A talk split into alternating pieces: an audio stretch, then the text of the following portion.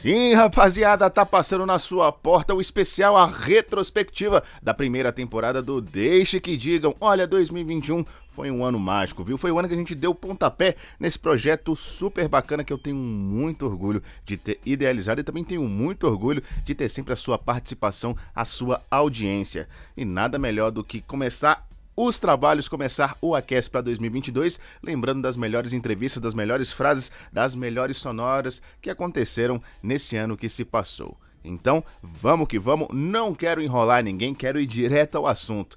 E antes de mais nada, muito obrigado pelo carinho, pela parceria, pelas ideias, pelas risadas e eu te prometo que em 2022 tem muito mais. Eu sou Rafael Procópio e tenho o prazer de te apresentar o primeiro episódio da segunda temporada do nosso querido podcast Deixe que Digam. Vamos com tudo, vamos para cima deles. Ó, oh, dá para você procurar a gente lá nas redes sociais se por acaso você tá caindo de paraquedas nesse episódio. Estamos no Spotify, estamos no TikTok, estamos no Instagram, estamos no YouTube. Só procurar por Deixe que Digam, principalmente no Instagram e no TikTok, e procurar Deixe que Digam Rafael Procópio lá no Spotify. Lembrando que esse é o primeiro podcast da Band News FM de Brasília e você também pode encontrar esse muito mais conteúdos, as principais notícias do Brasil e do mundo lá nas redes sociais da Band News FM e também no Dial. Tem praça da Band News em praticamente todo o nosso Brasil. Vamos que vamos? Mais uma vez, muito obrigado pela parceria, meu povo. Vamos embora! Acompanhe aí os melhores momentos do nosso podcast em 2021.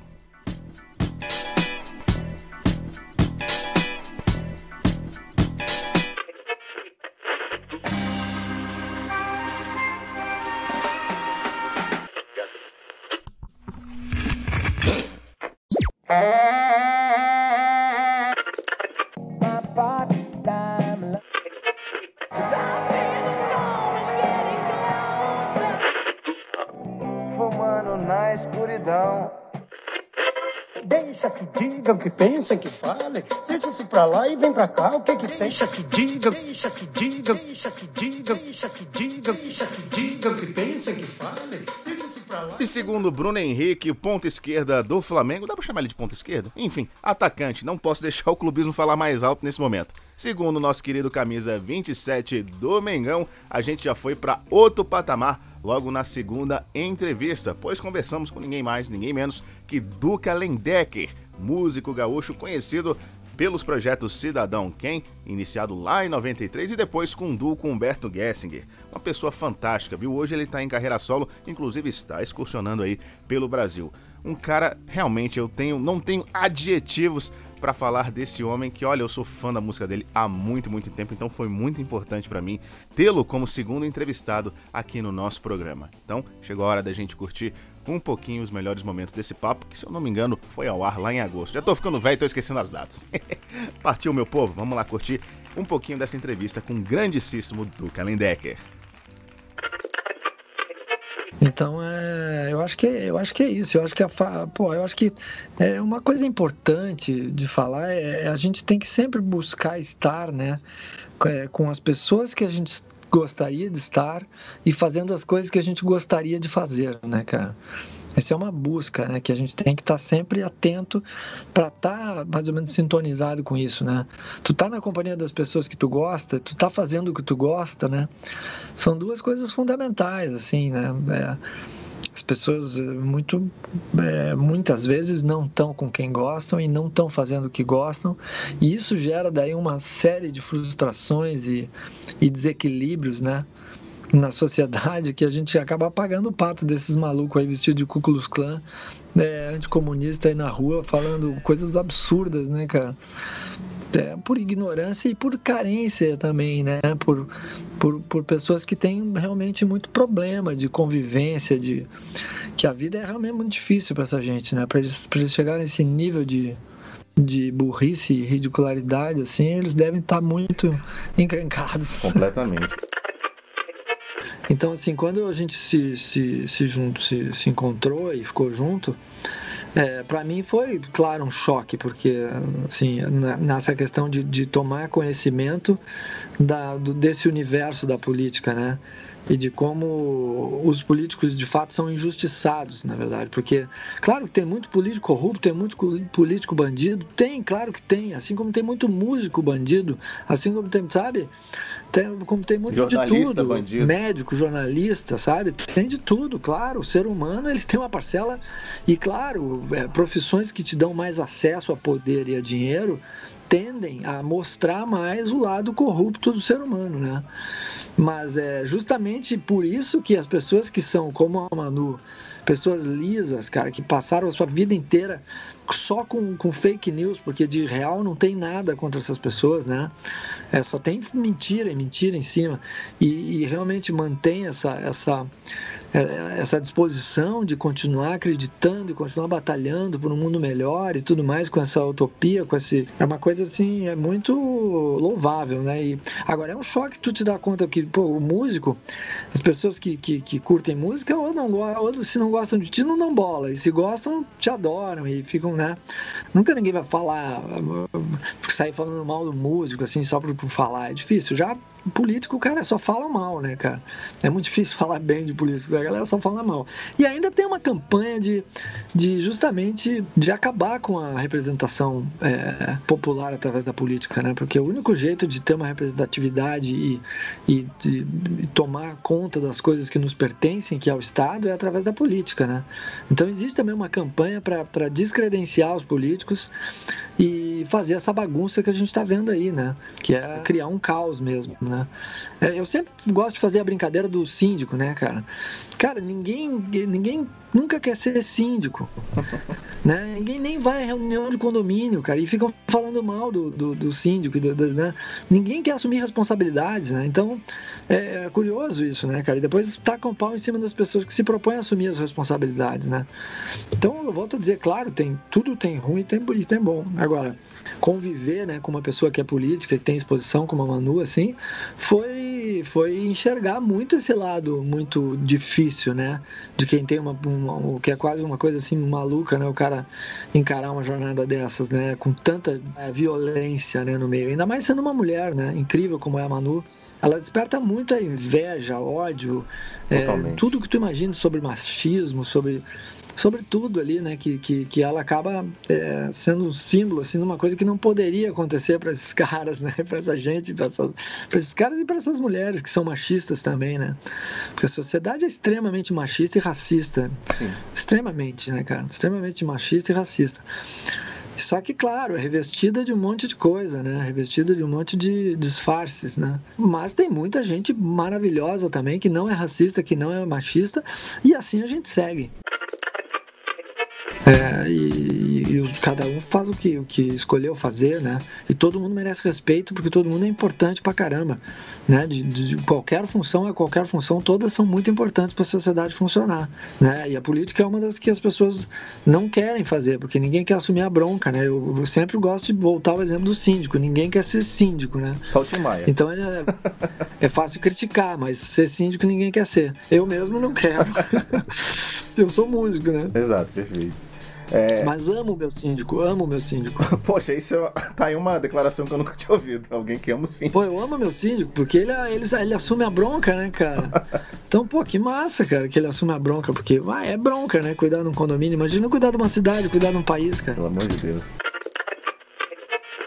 E mostrando que a gente realmente não tava de brincadeira, o terceiro episódio do Deixe que Digam foi com ninguém menos que Tico Santa Cruz. Eu nem esperava conseguir essa entrevista cá entre nós. Na verdade, nem sei porque eu tinha esse sentimento, porque eu já tinha conversado com o Tico outras vezes na minha vida e ele sempre foi muito solícito, muito bacana, uma pessoa muito aberta para conversas, principalmente para novos projetos, como era o caso do Deixe que Digam. Olha que papo fantástico, viu? Principalmente pelo momento que o nosso Brasil vivia, tanto na música quanto na política. Um cara super lúcido falou sobre praticamente tudo. Ele não tem papas na língua. Cá entre nós, inclusive, esse é o episódio mais ouvido do DQD pelo menos até então.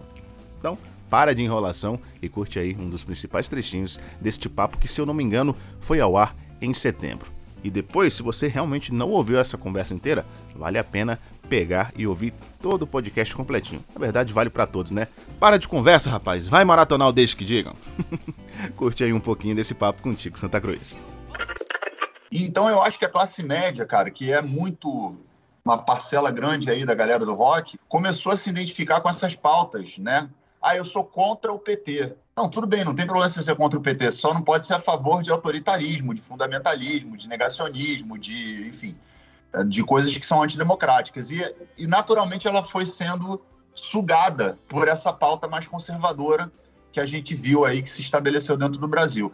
Então, se a, se a galera não tiver uma, uma sensibilidade e um conhecimento político para não se deixar levar por esse discurso que a gente está vendo, né, feito pelo Bolsonaro, inclusive agora é um discurso desafiando as instituições sistematicamente querendo colocar em dúvida, inclusive, as eleições de 2022 e tudo. É, você acha que o Bolsonaro é um antissistema, mas o Bolsonaro, na verdade, é o sistema apresentado da pior forma possível. E eu acho que isso confundiu a galera. Então, essa confusão que ficou binária, né? Ah, se eu não sou do, se eu sou contra o PT, então eu sou, sei lá, então eu sou de direita. E assim como acontece, ah, se eu sou a favor do, se eu sou contra o Bolsonaro, então eu sou petista essa coisa que ficou binária na cabeça das pessoas é, transformou o rock, de uma certa forma, num ambiente caótico, porque confundiu todo mundo, confundiu muitos roqueiros que, inclusive, têm experiências, poderiam ter experiências para poder não se deixar levar por certos discursos, né?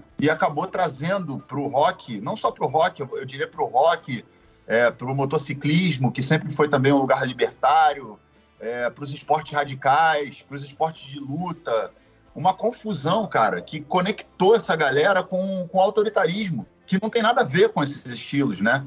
A galera que anda de moto sempre foi a galera, tipo, é, anarquista, libertária e tal. Nunca ia ser uma galera que ia, ia compor com os conservadores. Inclusive, esse 1% que eu tenho tatuado na minha testa aqui é uma brincadeira que aconteceu nos Estados Unidos, né? Na época em que teve é, uma reunião de motociclistas nos Estados Unidos e aconteceu uma confusão, e aí os setores conservadores da sociedade na época falou assim: não, não, os motoqueiros são gente boa, só 1% é que não presta, só 1%. E aí isso virou uma chacota, né, dentro do, da, da, coisa entre os conservadores, etc. E de repente você vê motociclistas, inúmeros clubes de motociclistas que usam inclusive 1% como, como referência, somando forças a, a, a grupos autoritários do Brasil. Então eu acho que é uma confusão de conceitos, sabe?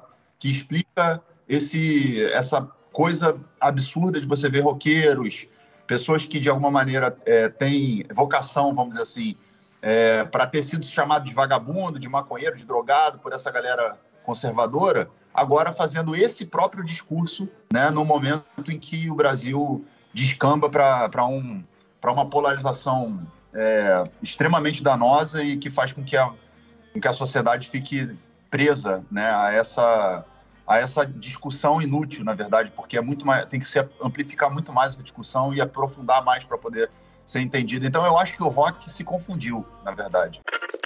Teoricamente, os músicos são formadores de opinião, desde, teoricamente não são, desde sempre. E por que essa galera especificamente vai para esse lado, vai para esse lado da, da, da, conformidade, do conservadorismo nessa sua pior essência. É, durante muitos anos, a classe média, brancos, héteros, fizeram discursos, né, que, enfim, eram ditos como discursos que eram brincadeiras, piadinhas, músicas engraçadinhas, etc. E agora a gente tem uma, um levante por conta da internet e da comunicação dos setores que foram historicamente oprimidos, né, as mulheres, os pretos, a os indígenas, é, os LGBTQIA+, etc. Então, quando um cara faz uma piada, um cara desses mais antigo faz uma piada é, e ele é rebatido, ele acha que é mimimi quando ele é rebatido. Então, na verdade, o conservadorismo está ligado, nesse caso, muito ao privilégio, né? De ser branco, hétero e de não estar tá disponível para poder repensar a sua própria postura diante do, da, do mundo, do, do, mundo novo que a gente está vivendo, da comunicação, dos grupos que historicamente foram é, oprimidos, etc. Então há uma resistência muito grande de alguns setores dentro do rock, por exemplo, é, em aceitar que não há mais espaço para esse tipo de comportamento. Meu caro, é, não tem nem como. Eu queria passar por disco a disco do Detonauta, só que eu vou ter que já pular por último porque tá no assunto, né? Primeiro, como é que já dividi essa pergunta em duas? Como é que foi gravar na pandemia? especificamente entrar em estúdio, fazer um novo, um novo projeto, um novo, um novo produto para a galera. E como é que é relembrar para as pessoas que o rock, em essência, é uma música de protesto, porque a gente não tem visto isso mais em praticamente lugar nenhum. As músicas de protesto são, às vezes, regravações das antigas. E vocês trouxeram algo novo, algo bem, bem espinhoso, né, pro, pro atual governo, que é necessário nesse instante, mas aí, me diga como é que foi todo esse processo. Olha, Rafael, o processo foi assim, a gente não entrou em estúdio, na verdade, foi a primeira vez que a gente gravou cada um da sua casa, né? É, o Renato, o Fabinho, o Macarrão e o Fio têm um home studio, no caso do Fabinho, um estúdio profissional, é, onde a gente inclusive já gravou outros discos, mas aí como cada um ficou isolado e a gente respeitou bastante essa questão do isolamento, é, o, a, gente, a gente aprendeu uma forma nova de gravar. A gente criava grupos no WhatsApp de cada música, e ali a gente ia mandando é, as nossas demos, vamos dizer assim, né? Os, eu gravava o violão com um clique, com um clique, para quem não sabe, é o metrônomo. E aí, dentro desse, de, dessa forma de gravar, cada um ia colocando seus, as suas, seus instrumentos, seus arranjos, mandava de volta para o grupo, a gente ouvia dentro do grupo, debatia pelo WhatsApp, fazia as modificações necessárias e aí, por último, no dia que eu precisava gravar voz, que eu não tenho estúdio dentro de casa, eu ia até a casa do Renato, ou então a casa do Fabinho, isolado, e gravava voz. E foi esse processo que a gente usou para gravar dois discos durante a pandemia. O Laranja, que foi, que foi lançado, que começou a ter os seus singles lançados em, em agosto de 2020, com Carta ao Futuro, que teve essa sequência né, de singles até o dia 23 de julho, agora onde a gente lançou mais três, duas faixas inéditas e uma faixa uh, que é o Cartão Futuro Acústico. Mas a gente, antes de começar esse disco, em agosto, a gente já estava gravando dessa forma desde março, quando começou a pandemia. Então, a gente tem um disco inteiro de músicas inéditas, que não tem nada a ver com política, era um pouco mais falado sobre a questão da reflexão, da introspecção, da, dos medos, das angústias da pandemia. Então, tem um disco inteiro gravado, que vai ser lançado até o final desse ano. É, mas eu, quando fiz o Carta ao Futuro e não tinha para quem mostrar, eu fui e botei no Facebook uma versão de violão e voz. Ela tá lá até hoje. Se quiser procurar depois, está lá. É, e aí eu botei ela de madrugada, era duas horas da manhã, e quando foi no dia seguinte, quando eu acordei, tinha mais de 150 mil visualizações. Bacana. Então eu entendi que existia uma, uma, uma carência do público de ouvir músicas que falavam sobre questões sociais e políticas numa abordagem da forma como a gente estava abordando. Então a gente resolveu interromper esse outro disco que a gente já estava vindo e focar nessa música em especial, Carta ao Futuro, que seria uma música isolada. A gente ia gravar ela e beleza. Só que na sequência do Carta ao Futuro eu, continuei escrevendo coisas de acordo com o que estava acontecendo no Brasil. Veio a questão dos 89 mil, da, da agressão do, do, do, Bolsonaro ao jornalista. Aí eu fiz o Michek, depois a gente fez o. Aí o Michek explodiu, deu 3 milhões, colocou Detonautas em quarto lugar no Spotify.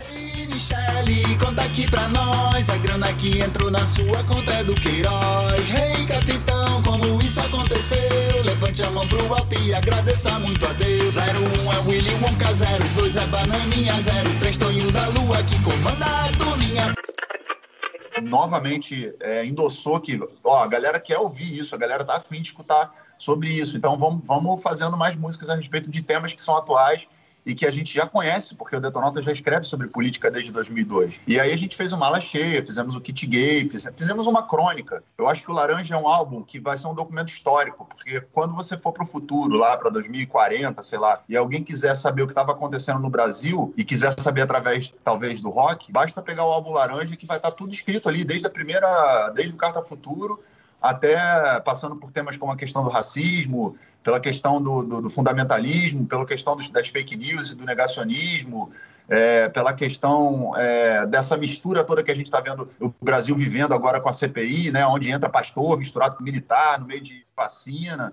Então, eu acho que, que a gente conseguiu construir uma crônica do Brasil 2020-2021 que pode, poderá ser utilizado como documento histórico no futuro. Obviamente, eu deixei a pergunta mais difícil para o final, claro, né? Tico, como é que você entrou na Fazenda, cara?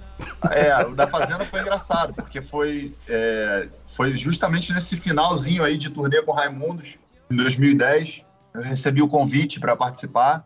E o Detonautas, como eu te falei, né? O Detonautas estava numa fase que tinha tido problemas ali com a gravadora na época e o, o nosso é, disco não tinha sido lançado, é, não, não foi lançado da forma adequada. E aí eu eu estava passando por alguns, algumas questões financeiras que eram complicadas e eu aceitei o convite da Fazenda porque tinha um, um contrato ali que me, me atendia. E eu também sou o cara que, meu irmão, eu, eu aberto a experiências diferentes e não tenho nenhum problema em relação a isso porque eu sou uma pessoa muito bem resolvida em relação às escolhas que eu faço. E falei, ah, eu nunca tinha assistido né, a Fazenda, nem o próprio Big Brother.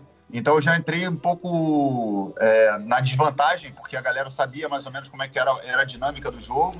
Ah, entrei, meu irmão, e fui, foi divertido, e foi engraçado, e foi problemático também ao mesmo tempo. E também hoje, quando eu olho para trás, eu vejo um cara ali que não me representa mais em algumas atitudes, em outras ainda sou eu. Então eu acho que eu fui, eu fui maturando também ao longo desse período todo aí, são quase 12 anos já da, última, da, da minha participação na Fazenda. É, não é um, um tema tabu para mim, porque às vezes tem gente que tem vergonha de falar, ah, fui pro reality e tal. Não, ao contrário, foi um lugar onde eu aprendi bastante coisa a meu respeito e que me dá recursos também hoje para quando eu vejo, eventualmente, quando alguém comenta, alguém expõe alguma coisa, eu olho e falo, puta, que merda, né? Que atitude fruta que eu tive ali podia ter sido melhor e etc.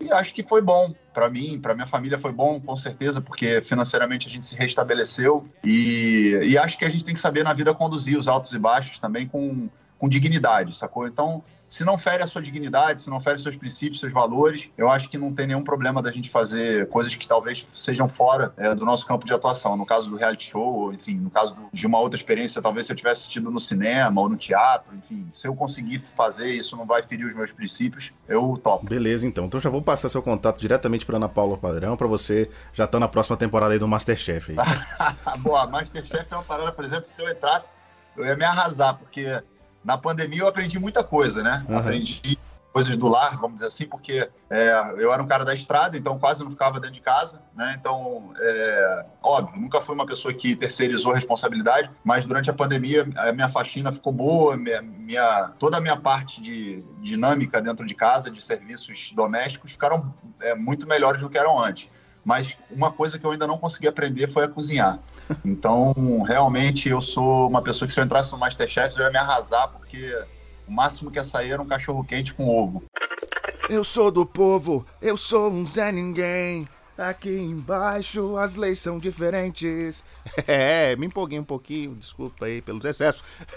Mas isso é por conta da felicidade que eu tive e ainda tenho de ter no meu catálogo uma entrevista com Bruno Gouveia, vocalista do Biquíni Cavadão, uma lenda do rock nacional. Um cara que, olha, participou de praticamente todos os movimentos do rock da década de 80 até agora. Foi brother do Renato Russo, é super parça do Herbert Viana, é um cara que está inserido na música nacional, é um dos pilares aí do rock nacional desde a década de 80. Eu não preciso falar muita coisa, né? Bruno Gouveia, Biquíni Cavadão, todo mundo conhece. Quem não conhece é porque acabou de chegar de Marte. Segura aí, esse papo foi bacana.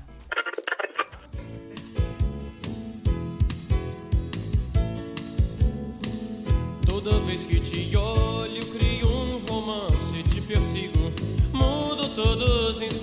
Antítese do rock, fora da curva, diferentão. Você pode escolher o adjetivo que quiser para esse rapaz mas eles vão parecer incompletos perante a trajetória desse cara frente à frente de uma das maiores bandas do rock nacional.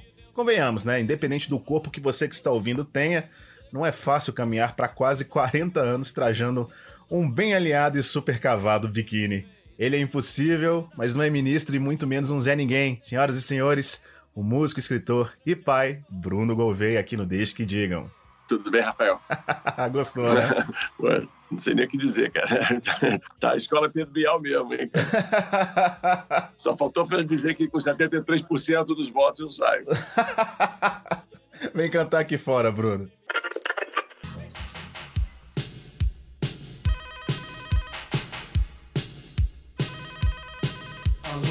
Meu caro, eu vou utilizar, vou pedir licença ao meu entrevistado de algumas semanas para usar uma frase dele e te fazer uma pergunta em duas etapas. Eu conversei com o Duca Lendecker há algumas semanas e ele falou que uma das maiores felicidades do compositor é ver a música dele tomando corpo em outras vozes. Você concorda com isso? Com certeza. É, e quando eu falo outras vozes, não precisa ser alguém reinterpretando a nossa música, basta ser alguém cantando a nossa música, não importa quem, entendeu? Eu falo muito, eu, eu sempre subo ao palco e sempre agradeço a todos. Eu falo, eu falo muito isso, que o show, na verdade, é um exercício de gratidão. Subir ao palco, para mim, é poder encontrar frente a frente as pessoas que adotaram as nossas músicas e poder dizer obrigado para elas da forma que eu sei, cantando as músicas. Então, mais do que exatamente ter um artista ou outro cantando música, que é muito legal também, né? Assim, já me basta saber que a música faz parte da trilha sonora da vida das pessoas. Perfeito, muito bonito, inclusive. Mas você mantém esse discurso ao lembrar da música Adultério do Mr. Catra?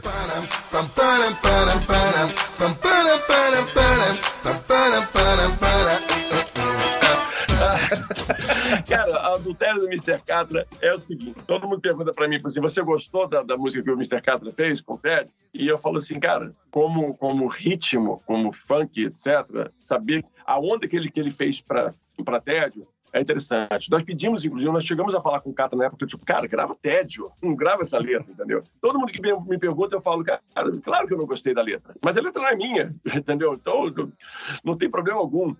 Eu acho que uma coisa que é muito importante é, colocar é assim, é o contexto de tudo, né? Eu, eu recebo a, primeiro eu recebo uma notícia de que a música estava tocando em todos os bailes funks e era uma versão, na verdade, que pô, é, é muito mais pesada do que essa que popularizou através do... É o famoso proibidão. Proibidão, é, proibidão entendeu? Então, primeiro eu fico sabendo do proibidão. Aí eu ligo para minha advogada e falo para ela, assim, cara, tem um cara tocando um proibidão aí usando a, a melodia de TED. Cara, pô, você tem que ver o que a gente pode fazer, fazer uma notificação judicial para proibir esse cara, etc. Ela falou assim, o Wagner? Aí eu falei assim, quem?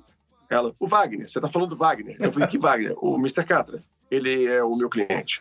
A minha puta que pariu, cara. aí, você é minha advogada e advogada dele. Aí ela falou, pois é, Bruno, eu sou. Aí eu falei assim, caraca, cara. Tá... Mas aí ela falou uma coisa que me quebrou as pernas. Ele falou assim, Bruno, ele gravou isso porque ele ama o biquíni. Com certeza. Ele não teria gravado essa música se não fosse a paixão que ele tem pelo biquíni cavadão entendeu? Aí eu comecei a entender qual era a onda do, do, do, do Catra, entendeu? O Catra era um cara que, era, que pegava qualquer música, pegava, tipo, o primeiro erros do Kiko Zambianchi, eternizada pelo Capital Inicial. Ele, Se meu não parar de crescer, vai chegar no joelho. Pô, cara, é, esse, esse é o cara, entendeu? Esse é o, o jeito dele. E, juntando com tudo isso, veio uma argumentação que foi dada por um, por um grande amigo que falou para mim assim: Tédio foi lançado em que ano? Foi em 85. Tinha censura nessa época? Tinha ainda, claro. Pô, o governo Figueiredo foi até o final de 84 e tal, mas a gente tinha que pegar e a censura ainda seguiu durante muito tempo. Ah, departamento de censura. Né? E você mandou, você ficou preocupado de ser vetado e tal? Eu falei assim, ah, cara, sempre pensa que pô, pode cair na cabeça de um maluco lá que não vai querer. É, graças a Deus, com muito, com, com muita sorte e, e, sei lá, com muito alívio, né? Eu pude ver a música tocando, etc. Aí ele virou para mim e falou assim: por que, que tantos anos depois você quer fazer o papel de censor? Não está mais aqui quem falou. E aí eu falei: você tem toda a razão, sabia? Assim, claro que você pode ter argumentação do tipo, cara, mas a canção é minha, não vou deixar as pessoas fazerem um pouco caso da canção. Mas ali havia uma coisa certa. Era uma canção que eu devia entregar para o público. E eu, eu, eu falei, cara, ok, tá, vocês vão decidir. Né? Vocês vão saber se é isso.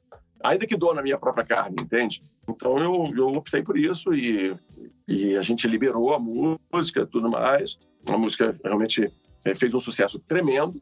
Ele ia em todos os programas e sempre, né, o cara sempre falava: Valeu, Brunão, valeu, super valeu, biquíni, aquela, aquele jeito dele. E, cara, sabe, eu, eu acho que eu, eu fiz o que eu precisava ter feito.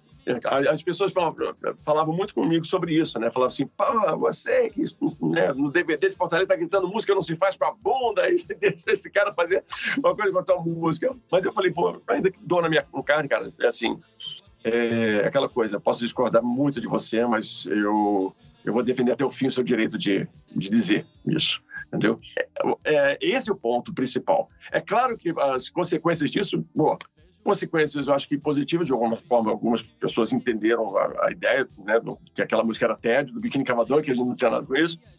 Mas é, eu tive uma vez que a gente foi tocar num festival, cara, e aí tinha um desses portais fazendo cobertura, e o cara falou assim, começou a, a escrever no portal, e o Biquíni inovou a fazer uma versão rock de um grande funk que está fazendo sucesso. É o pessoal que nasceu ontem, né? e olha, para terminar sobre esse assunto do Catra, eu vou te dizer uma coisa. Um coelho, guitarrista do biquíni, um dia virou para mim e falou assim, cara, você sabia uma coisa? Ele tá certo. Eu falei assim, ele tá certo como? Ele falou assim, cara, a gente tem que começar essa música exatamente pelo, pelo solo de teclado. Porque ele começa a música cantando.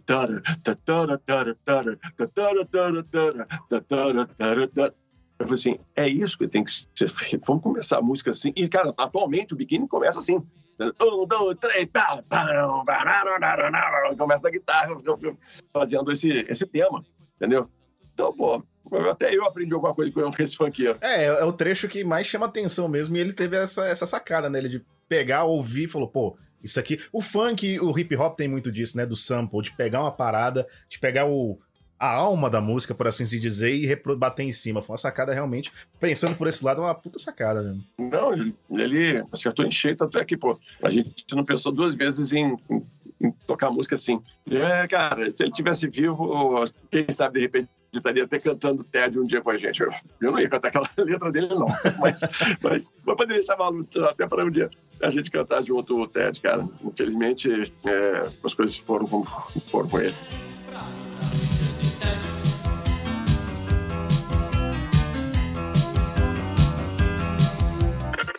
Olha, quem acompanhou todo o bastidor, quem acompanhou todo aquele processo de marcação da entrevista e quem viu na época do lançamento, conseguiu perceber o tanto que eu fiquei emocionado com a nossa quinta entrevista, com o nosso quinto podcast. Não é todo dia que a gente conversa com o pai da Mônica, do Cebolinha, do Cascão e da Magali, né? Maurício de Souza. Eu confesso que eu fiquei muito emocionado durante a gravação. Quando o Maurício disse o sim pra gente gravar, nossa, eu quase flutuei, viu, meu povo? Confere um pouquinho aí. Até agora, quando eu me lembro de todo aquele processo, eu volto a ficar emocionado. E eu espero que você se emocione junto comigo mais uma vez agora. Perfeito. Nossa, eu tô eu realmente, assim como tantos brasileiros, eu, minha história, minha infância cruza com as suas histórias e olha, vou ter que me conter bastante. Mas pra gente começar, Maurício, vamos falar do seu primeiro, do seu primeiro, ó. vamos falar do seu último trabalho, do trabalho mais recente, que é uma coletânea do seu queridinho, do Horácio, do nosso queridinho, é isso? Ah, do Horácio completo. Isso. Toda a minha obra, tudo que eu desenhei até hoje de Horácio está nessa coleção de Horácio completo, da editora Pipoque Manquim. Ah, uns livros maravilhosos e é, gozado, né? Hum. Toda a minha obra horaciana está, estará nos quatro livros. Eu já recebi o primeiro uhum. e comecei a ler. E para minha surpresa, eu comecei a gostar.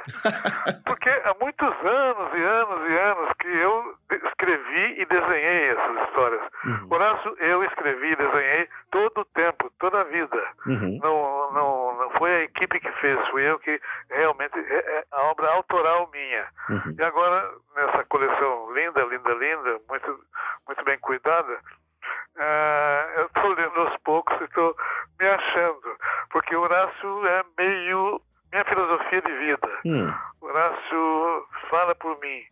Tanto que quando eu trabalhava na Folha, no jornal Folha, uhum. e publicava o meu material lá, os meus amigos, meus colegas, meus repórteres, sabiam como é que estava a minha cabeça, o que, que tinha acontecido comigo, lendo Horácio. Hum. Até eu comecei a perceber isso e comecei a ter certos cuidados. Né? Eu não podia me expor tanto assim na pele de um dinossaurozinho.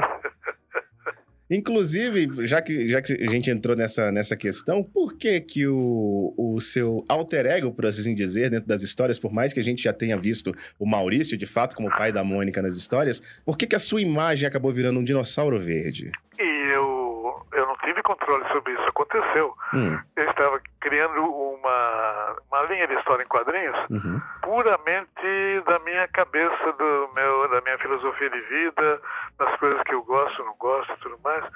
E foi acontecendo, acontecendo, e realmente, agora que eu leio com mais atenção e mais friamente, eu comecei a me ver realmente no dinossauro. Eu punha, eu punha as minhas posições, oposições, eu punha muita coisa que estava acontecendo uh, lá na pré-história, no meio dos dinossauros.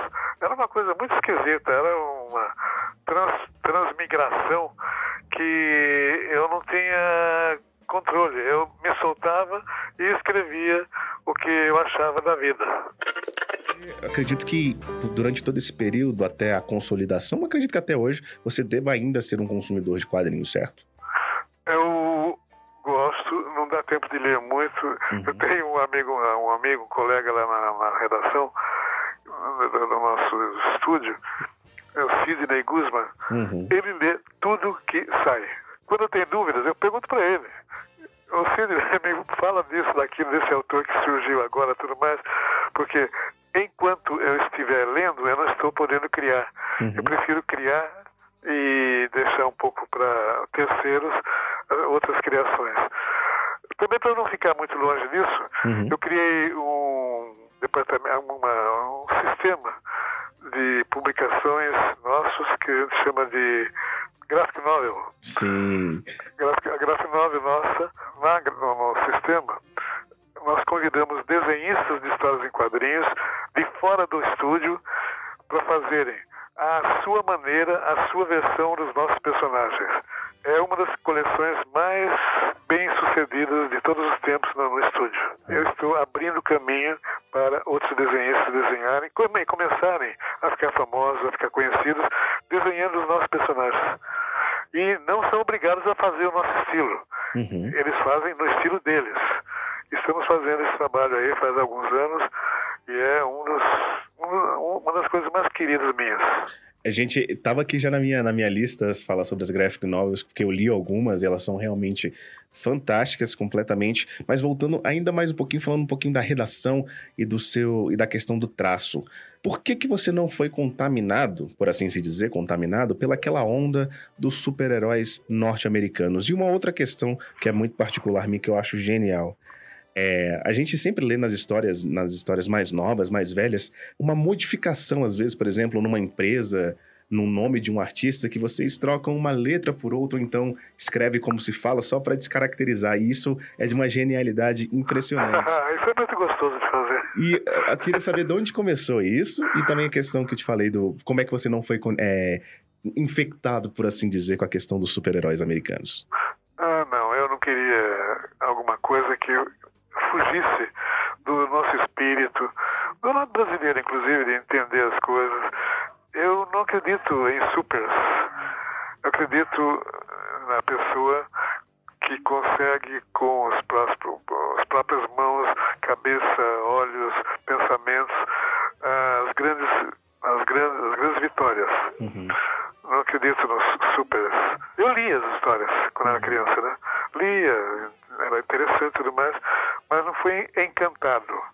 Eu era encantado por histórias cômicas dos velhos gibis.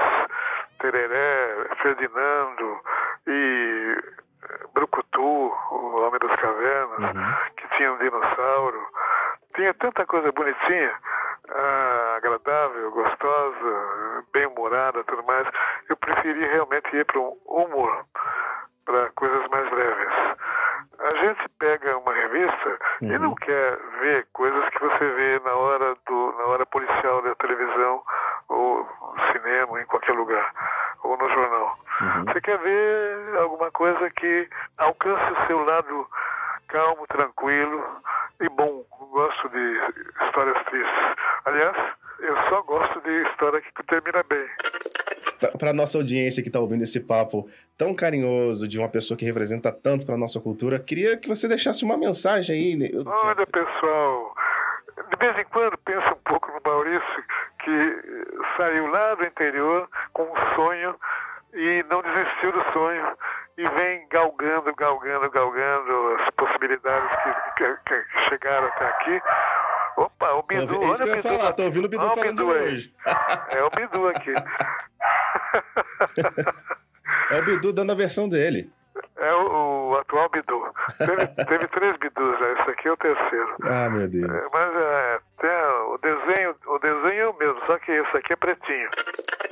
E o nosso sexto papo foi com outro bastião do rock nacional, o senhor Marcos Valadão Ridolfi, ou popularmente conhecido como Nazi. Pois é, o vocalista do Ira concedeu um tempinho pra gente ali pra outubro, pra novembro. Como eu disse, eu tô ficando velho, tô esquecendo as datas tudo. Rapaz, o Nazi é um cara que tem uma história de vida sensacional, dá pelo menos uns dois filmes. Eu espero que isso um dia aconteça. O cara foi do luxo ao lixo e hoje em dia tá de volta no luxo com muita paz e muito axé no coração. Entendeu porque eu falei isso? Curte aqui um pedacinho desse programa e depois vai lá conferir o programa inteiro. Foi uma entrevista muito bacana. Que pessoa fantástica o Nazi, viu? Muito sensacional. Espero que isso aqui sirva pelo menos para te apetecer, para fazer você ficar com vontade de curtir o episódio inteiro, que olha, vale muito a pena. Meu bom, seguinte, ainda falando sobre, vamos lá, anacronismos, entre aspas. Eu sei que você já explicou muitas vezes sobre a origem do teu apelido, mas você hoje em dia, por mais que você já tenha explicado, você teria que ter mudado de nome hoje em dia, né? É, cara, verdade, porque na verdade isso daqui foi um bullying que fizeram comigo na escola. O Ida saiu da escola. E eu aprontava muito. Estudava numa escola estadual, que tinha uma sede da FEBEM na frente. Nossa senhora. Então, vira e mexe tinha porradaria, né? E na época passava aquele. Passava uma série muito famosa, os mais velhos vão lembrar, que chamava O Holocausto, passava depois do Fantástico, era muito, fazia muito sucesso, né? Foi, acho que o primeiro era tipo uma espécie de lista de Schindler, né? Uhum. Só que era um seriado, né? E aí ficou famosa a crueldade, né? Acho que até para os brasileiros, acho que isso aqui foi muito instrutivo, né? E é óbvio que começaram a me chamar assim por causa da... Eu até, hoje em dia, eu tentei mudar, cara. Eu, o primeiro disco do ia ter escrito Marcos Valadão, mas não colou. que adianta se eu vou na rádio, cara, ô Nazi, pô, porque eu saí do flash. Eu tentei, você sabe que já, já teve cara que chegou para mim com esse o, mudança de comportamento assim, e falou assim, cara, quando é que... assina aqui pra mim? Claro, assina. Quando é que você entrou no IRA? Eu falei, como que eu entrei? Eu fui no IRA. Não, aqui tá o Marcos Valadão. Se tu tivesse mantido o nome, você ia ter que cantar assim. Feliz aniversário, envelheceu na cidade. é, mesmo nome de cantor de bolero. Agora, eu tentei, o que eu fiz foi né, gravar com um S, mas eu até brinco hoje, eu posso dizer, cara, como é que uh, eu devo ser um. Se eu for nazista, eu devo ser um nazista bem interessante, que ele, é, eu sou um macumbeiro e sou filiado do partido de esquerda, né? Então, é bem interessante. Mas já me deu muito, muita dor de cabeça, cara tanto com a, extrema, tanto com a esquerda com a, com a direita, entendeu? Eu já uhum. tive assédios dos dois lados, entendeu? Então, por hoje, as pessoas me chamam carinhosamente de nazi, com S, por favor. Quanto mais a gente se livrar dessa, de qualquer noção a isso que aconteceu na humanidade, melhor, né? Exatamente, é um horror, né? O nazismo é uma, é uma página terrível, né? Com certeza os nazistas tinham profundos problemas sexuais, né? Para essa, essa, essa fixação de um arianismo, né? de uma coisa que nem existe, né? Os arianos são uma, uma corrente linguística né? Mas foi toda aquela loucura, né? Que um psicopata, né? É... Bom, todo mundo, né? Todo mundo tem o seu psicopata que merece. A gente tem o nosso aqui, né? E eu acho que aí o Ira mergulha numa coisa mais assim, né? Até eu acho que a gente retomar, depois do psicoacústico, né? tivemos uma carreira fonográfica um pouco mais errática, vamos dizer assim, fruto da crise, não só do rock, mas do Ira em si na década de 90, né? Uma época pesada, né? os excessos, principalmente da minha parte, né? E a gente acho que reencontra isso, esse lirismo, vamos dizer assim, com o projeto Acústico MTV. Eu acho que está entre os pontos altos da nossa carreira. São coisas que eu não gosto muito de, de falar sobre, mas como você é uma das pessoas mais abertas com esse tema, assim, que eu conheço, assim, na mídia, no mainstream brasileiro, eu acho que é válido até para ter essa experiência de abertura sobre o tema. Bom, você chegou a falar isso, mas essa, essa agressividade que foi, que foi sendo construída durante a. que foi sendo refletida, na verdade, nos álbuns a partir da década de 90, ela tem muito a ver com a questão das drogas? Cara, eu nunca parei para pensar nesse sentido, mas creio que sim. Creio que.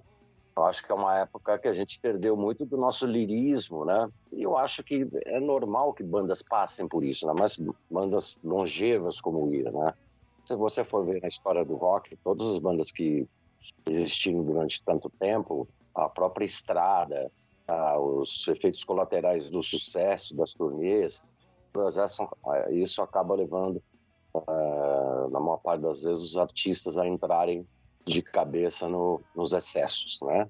E eu acho que isso daqui, não sei até que ponto isso é, pode ter refletido, né? Mas acho que com certeza foi um elemento, sim. A década de 80, aqui e lá fora, quando a gente tá falando lá fora, principalmente Estados Unidos, ela, ela foi mais propensa aos artistas do rock, do, do pop em geral, aos excessos da droga, ou isso, ou a droga sempre esteve aí e a gente só, só glamorizou mais em um, em um período passado? Outra boa pergunta que eu nunca tinha parado de pensar.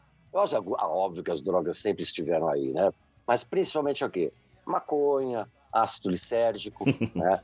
Eu que gosto muito de, todos os documentários e filmes que mostram essa questão dos, dos, dos narcos, né? Tanto no México como na Colômbia, porque dá para explicar muito não só a questão né, do tráfico de drogas, mas principalmente a, a, corrupção, né? Que isso leva dentro dos governos, né? Latino-americanos, né? Uma coisa é verdade que dá para a gente refletir. Durante a década de 80, com o fenômeno Pablo Escobar, é, a gente tem uma disseminação da cocaína no mundo sem precedentes. É, eu mesmo devo ter usado uma que saiu de uma fazenda dele, com certeza, entendeu? Todo mundo tirou cocaína do Pablo Escobar, entendeu? Isso, isso realmente inundou. Inundou as discotecas, inundou os, os artistas, né? As celebridades, os artistas da música, etc. E, tal. e no Brasil também isso foi bem pesado, anos 80, né? E a cocaína é uma merda, né? Esse é termo, porque ela, ela não, não, posso falar, né? Eu tive que entrar numa reabilitação para isso, né? Mas é uma droga que não te dá nada, entendeu? Eu hoje não fumo, eu parei de, de fumar maconha já faz muitos anos, mas lembro que pelo menos a maconha na minha, na, na tenra idade, pô, você curtia um som, né? Às vezes você até se inspirava um pouco por causa da viagem. Cocaína não, cocaína é falação e gente chata. Você sendo chato vivendo com uma gente chata do seu lado entendeu? Então, com certeza, isso também levou a muitas tragédias, né? Se você for ver, né, muitos né, artistas brasileiros e estrangeiros ou morreram né, de overdose, ou então tiveram suas carreiras, é, se, não, se não acabadas, danificadas, né? Então, acho que isso realmente foi algo que eu acho que é marcante na década de 80, né? É, claro que as pessoas já cheiravam cocaína nos anos 70, mas em 80 há um, como é que você diz? derramamento. Um boom, né? Um boom. É. Pois é, meu querido. É, a cocaína em específico, esses, esses essa classe de drogas, elas são, além de tudo isso que você falou, elas são depressivas com, com, com o passar do tempo, com o passar do uso. Então, até umas pessoas que não morreram em decorrência direta da droga, overdose e tudo mais, às vezes é, pegaram doenças ou tiveram depressão e se mataram por conta disso. Eu acho que até o caso do. Acho que o mais sintomático é do Kurt Cobain. Em cima disso, teve algum fundo do poço? Ou fundo do poço é um inferno particular? É, a gente costuma falar que cada um tem seu poço, né? Você pode continuar cavando, né? Tem gente que continua. Eu tive meu fundo de poço, estava perdendo tudo. Dinheiro, é, relacionamentos, carreira né, musical. Diferente de eu estar, por exemplo, hoje eu estou conversando com você aqui, normal, se eu tiver que ter uma entrevista às quatro da tarde, eu estou. É, agora, eu vivi um mundo, eu lembro que algumas pessoas que eram pessoas de bom senso chegavam para mim e falavam assim, cara, você vive num mundo paralelo. Eu achava, achava que uma baboseira, porque mundo paralelo, né? Eu lembro que minha, minha família mandava um psiquiatra conversar comigo, né, para me convencer a me entrar numa, numa clínica, me reabilitar, né? E eu geralmente era assim, eu dormia quatro da manhã, cinco da manhã, acordava às quatro da tarde, né? Aí um dia ele bateu na porta assim, eu abri minha janela assim, quatro da tarde, com a cara virada, eu falei, quem é? Aí ele falou assim, doutor Van Helsing. entendeu? É, realmente, eu era um vampiro, entendeu? Uhum. E, só que aí, como tudo na vida, né, na vida do, de, um, de, uma pessoa dependente química, viciada, né, você vai saber. É, é difícil isso, você tem que ter um estalo. E para mim, eu acho que é uma coisa que foi muito importante, como valor a, a, pegar, não só as pessoas que eu amo, mas a minha carreira. Música sempre foi uma coisa muito importante para mim. Eu estava vendo que aquilo estava escapando dos meus dedos. Talvez para outras pessoas que não têm isso, sabe? Não tem algo na vida que seja muito importante, talvez seja mais fácil se perder e ir para um, um fundo de poço infinito, né? Eu não, eu cheguei numa hora que eu falei, pô, agora parou, agora quero ajuda. Cadê o Dr. Van Helsing? Chama ele aqui. Olha, nessa questão, tem, eu tava vendo uma entrevista sua, fantástica, inclusive com o saudoso Abujan, de 2014, e ele te faz uma pergunta que eu queria retuitar, por assim dizer. Ele fala: quais são os delitos que você não comentou na, na entrevista e você responde: Olha, eu não posso dizer ainda porque eles não prescreveram. Mas a gente já tem sete anos disso. Eles já prescreveram ou ainda não? Olha, talvez tenham prescrito, cara. Eu me meti numa puta bandidagem pra cocaína, né? Então eu já fiz falsa como é que se diz? É, falsa. Quando a gente vai na delegacia e, e falsa. Falsa ocorrência? É, falsa ocorrência. Eu já dei, um, já dei uns tiros, neguinho, entendeu? Deus não matou, né? Já dei, já dei tiro, entendeu? Então já dei umas coisas que eu consegui escapar porque fui muito malandro. Entendeu? Já briguei com o traficante, já fui na casa do traficante armado pra pegar o cara, e o cara era um assassino, entendeu? Eu brinco, eu tô falando, eu tô fazendo hora extra. Muitos anos. Eu tô naquela categoria lá, entendeu? Do- do- dos cantores dos anos 80, que podia, podia ter batido as botas já, entendeu? É por isso que eu fiz aquela comparação com Keith Richards no, no início lá. Tá entre Keith Richards e Ozzy Osbourne. E é, Logan também. Eu já tô mais com o Logan hoje em dia que com o Wolverine, entendeu? Mas essas coisas. Coisas que talvez, quem sabe, quando eu escrevi a, quando eu- a, a biografia que eu tenho, na verdade, não fui eu que escrevi, né? Foi o Mauro Betti a partir de, de entrevistas, né? Agora, quem sabe eu não escrevo uma lá com 70 e tantos anos, que aí eu vou contar umas, umas coisas, entendeu? Estilo Comissão da Verdade, né? Tipo, leia só quando eu morrer. Exatamente. Mas nunca assim, é, não tô falando de sentido maldades com gente de bem, não. Mas é, vida bandida, vida louca. E em 2021 a gente também mexeu bastante a cadeira, pois um dos nossos entrevistados foi o Vini. É, aquele Vini do Mexe a Cadeira. Por isso o trocadilho ali há cerca de 5 segundos atrás. Olha, o Vini é um cara fantástico, viu? Ele é uma metamorfose dentro da música nacional. Hoje em dia, ele tá inclusive num projeto com o LS Jack. Ele é o vocalista do LS Jack, para você ter noção do quanto que o cara muda. O cara nunca tá satisfeito em ficar na mesma, tá sempre procurando aí uma nova forma de entreter, uma nova forma de produzir música no nosso país. O cara é realmente uma metamorfose. Nesse episódio, quando ele conversou com a gente, ele fala sobre tudo, desde o começo dele, numa fase hard rock, ele parecia o Sebastian Bach do Skid Row, depois passou pra música dance, hoje ele tá com LS Jack e olha, o cara é até mestre em filosofia. Vai perder? Não vai, né? Então curte aqui um pedacinho pra você ficar com aquela vontade de curtir o papo inteiro. Ela cantava na noite, minha mãe tem 94 anos, né? já é uma senhora, já, tem, já viveu muito. E quando ela era menina, quando ela tinha 18 anos, ela cantava na noite. E isso era uma coisa terrível para as mulheres daquela época. Ela era demonizada, né? Fala, como é que pode né? cantar nas boates? Isso não é coisa de, de uma moça séria. Graças a Deus, por conta dessa moça séria, eu me tornei cantor também. Eu acho que a, a minha família é toda musical, sabe? É, desde pequeno eu ouvia minha mãe cantando boleros, portanto eu amo bolero, né? Sou apaixonado. Me parece que foi uma coisa tão natural assim, eu não só me dei conta de que não dava para não ser músico, ou melhor, de que eu tinha mesmo que ser músico, depois que eu tentei me formar em direito. Isso foi nos idos de 80 e lá vai Blau. Eu tinha 20 anos. Eu, eu entrei para naquela naquela época a faculdade de direito eram quatro anos. Eu entrei com 17 anos, portanto faltava um ano para me formar. E eu larguei tudo para tocar no barzinho à noite, ou seja, nas boates, como minha mãe. E todo mundo me diz, pô, você é louco, você tem uma carreira aí pela frente. Falei, cara, agradeço muito, mas para o bem do direito eu vou fazer o que eu realmente amo, que é tocar violão e cantar. Então passei anos da minha vida tocando em boteco mesmo, em, em festinha, em puteiro, e no que você imaginar, eu já, eu já toquei, cara. Toquei em velório ainda, porque eu acho que ainda não é uma coisa muito usual, né? Não sei se a gente importar a tradição dos mexicanos. Pois sabe. é, aí uma ideia. Tamo aí, né? Se você morrer aí, você que tá ouvindo a gente, né? Entre os seus pedidos, o show do Vini no seu velório, para mexer as caveiras. E há tanto tempo, eu fiquei quatro horas no trânsito hoje praticamente, então peço desculpas, tá? tá mais que perdoado, essa foi fantástica. A música hoje é um, é um pouquinho diferente, a gente ouve 15 segundos, né? E já tá bom, já pula pra próxima. Meu filho vê música assim, eu fico doente com isso. Caraca, o Bruno Gouveia falou exatamente a mesma coisa e ele citou exatamente os 15 segundos. É, pois é, acho que a gente tá velho mesmo, tá vendo? São, né? É coisa de gaga. Vocês estão em sintonia pesada. Amo. Bruno, Bruno uma das pessoas mais generosas e, e sensíveis que eu conheci até hoje, assim. É, eu me lembro que a gente estava voltando de uma turnê interminável e de início de carreira, que são turnês assim meio mambembes, né? Você toca às vezes em lugar com pouco equipamento, com pouca estrutura, mas vamos lá. E aí nós fomos tocar no Melo Tênis Clube, que fica aqui no Rio de Janeiro, e a gente ia tocar logo depois do Biquíni Cavadão. Só que a gente achou que os equipamentos iam estar lá o, os amplificadores e, e, não tinha nada. A gente mandou os amplificadores todos para casa, porque a gente estava voltando de Minas Gerais, e fomos apenas com os instrumentos. Chegou lá, o cara falou: Bom, não tem como tocar.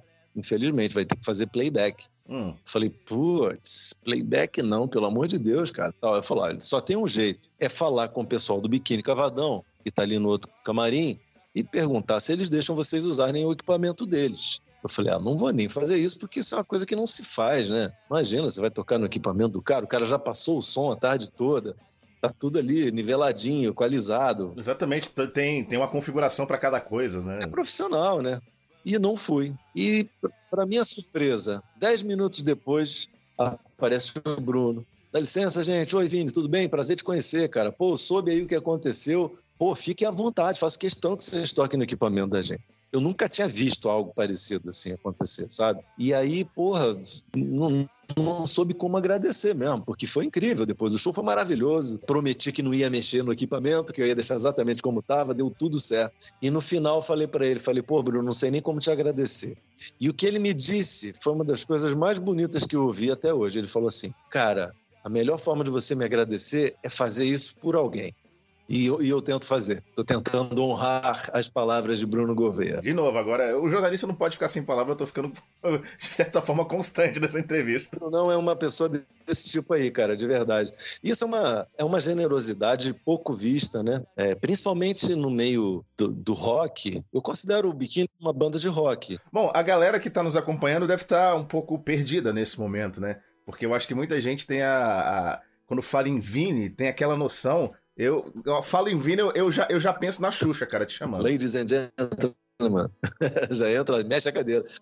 A Xuxa é parceira né? E com muitos méritos, né?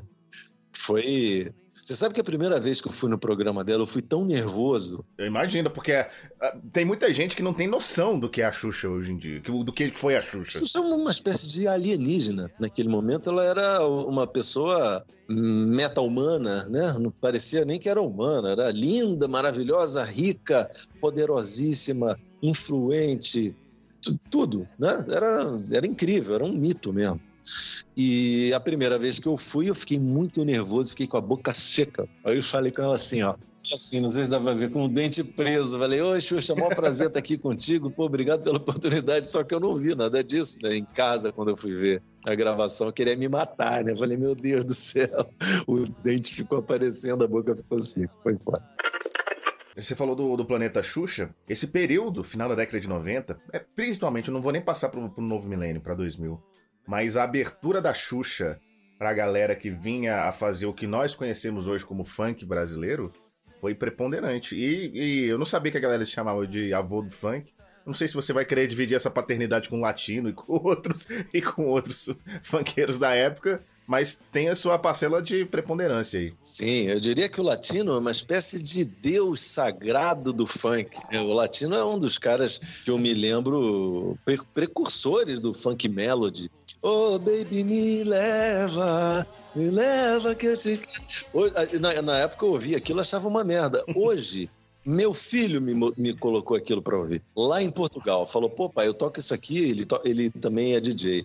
Ele falou, eu toco isso daqui, a galera tem a loucura. Ou seja, que era brego, que era escroto naquele momento lá, foi tão marcante para aquela geração que de alguma forma você tem uma relação afetiva com aquilo. Então quando você ouve, porra, dá um- uma vibe bacana, sabe? Então acho que estamos todos de bem com os vovôs e, e- e mitos sagrados do funk. Ah, O Claudinho Bochecha, como é que a gente não vai falar do Claudinho Bochecha, né? Eu tava com ele sempre, em todas as. É, Planeta Xuxa pra mim é você e Claudinho Bochecha. É, com certeza. Logo depois veio o bonde do Tigrão, aí começou a Nossa senhora. mais pesadão, mais parecido com o que a gente conhece hoje.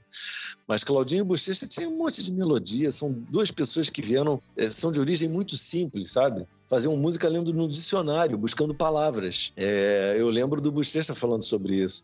Ele falou, pô, a gente queria fazer com que a nossa música tivesse uma, sei lá, fosse mais bonito de se ouvir. Então eles escolhiam palavras no dicionário. Eu ach- achei isso muito fofo, cara, porque é, de alguma forma, é, mostra a preocupação né, que eles tinham com, com, com alguma estética, não queria fazer. Como se o- a linguagem deles não fosse suficientemente bacana, né? E era bacana, justamente isso, né? O- quando ele fala só love, só love, só love, só love. É, é um jeito da comunidade de falar, sabe? Isso é que fez com que eles tivessem esse sucesso todo. Essa comunicação, né? Essa interatividade, representatividade mesmo. A morte do Claudinho deve ter sido um soco na boca, né, pra vocês.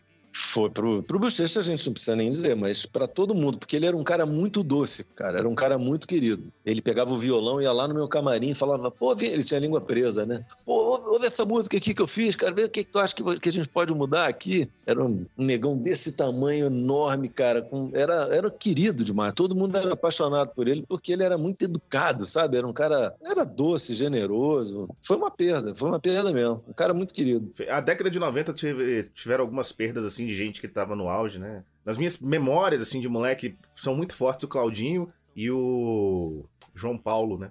E o Leandro também. É. Enfim, eu não tive o, prazer de conhecer os dois que você falou, mas o, o Claudinho eu tive bastante próximo, assim, e, e morreram muito jovens, né, no auge da, da, da carreira. Enfim, uh, como diz minha mãe, a gente, para morrer, basta estar tá vivo, né? É, por isso, cada minuto é tão importante. Quando você me perguntou qual é a minha era de ouro, eu acho que é agora. Justamente por causa disso, porque é um privilégio poder estar vivo, ver meu filho se desenvolvendo, estar tá trabalhando com uma banda que eu admiro, é, beijar minha mulher todas as noites, né? Poder estar aqui falando com você, isso tudo é muito. Eu acho eu considero tudo isso um privilégio. Meu caro, é, eu só não te perguntei da origem, de onde é que veio a letra de Heloísa Mexa Cadeira. Eu fui numa festa que estava tocando. Eu fui na festa do aniversário do guitarrista, que, que, gravou o disco comigo, André Gatti. E aí eu me lembro que tinha uma menina na, na minha frente, assim, dan... eu não vi a garota, era só a silhueta, assim, né? Na night a gente não vê direito, né? E ela estava dançando de um jeito muito sensual, assim, lindamente mesmo. E estava tocando uma música do Carlinhos Brown, que eu acho muito maneiro, A Namorada. Ah, não. É, eu gosto principalmente do, do, do naipe de metal.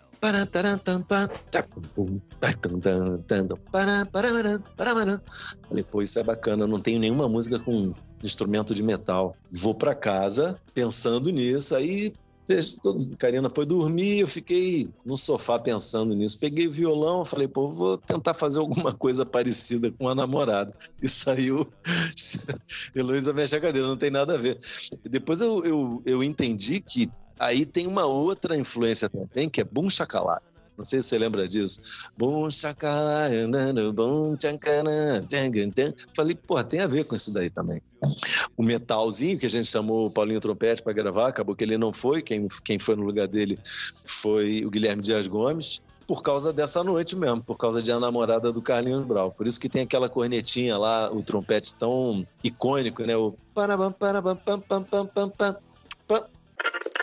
Obviamente, isso tudo é apenas um aperitivo para você ficar com vontade de maratonar o nosso podcast. Teve muita coisa que ficou de fora. Por exemplo, nossa primeira entrevista com Rodrigo Esteves, um cantor lírico e dublador que deu a voz cantada ao personagem Frolo do Corcunda de Notre Dame. Também eu não botei trechos da conversa com o ex-presidente do Flamengo, Eduardo Bandeira de Melo. Ainda teve o papo com Luiz Carlos, uma lenda da música nacional, Luiz Carlos do The Fevers, olha uma banda lendária dentro do nosso país. E também teve um bate-papo com outros jornalistas, com a âncora da Band News de São Paulo, a Carla Bigato, também o nosso colega Eric Mota, a gente conversando sobre a cobertura midiática daquela infeliz tragédia com a Marília Mendonça. Um papo bem fora da casinha do que a gente estava acostumado a fazer.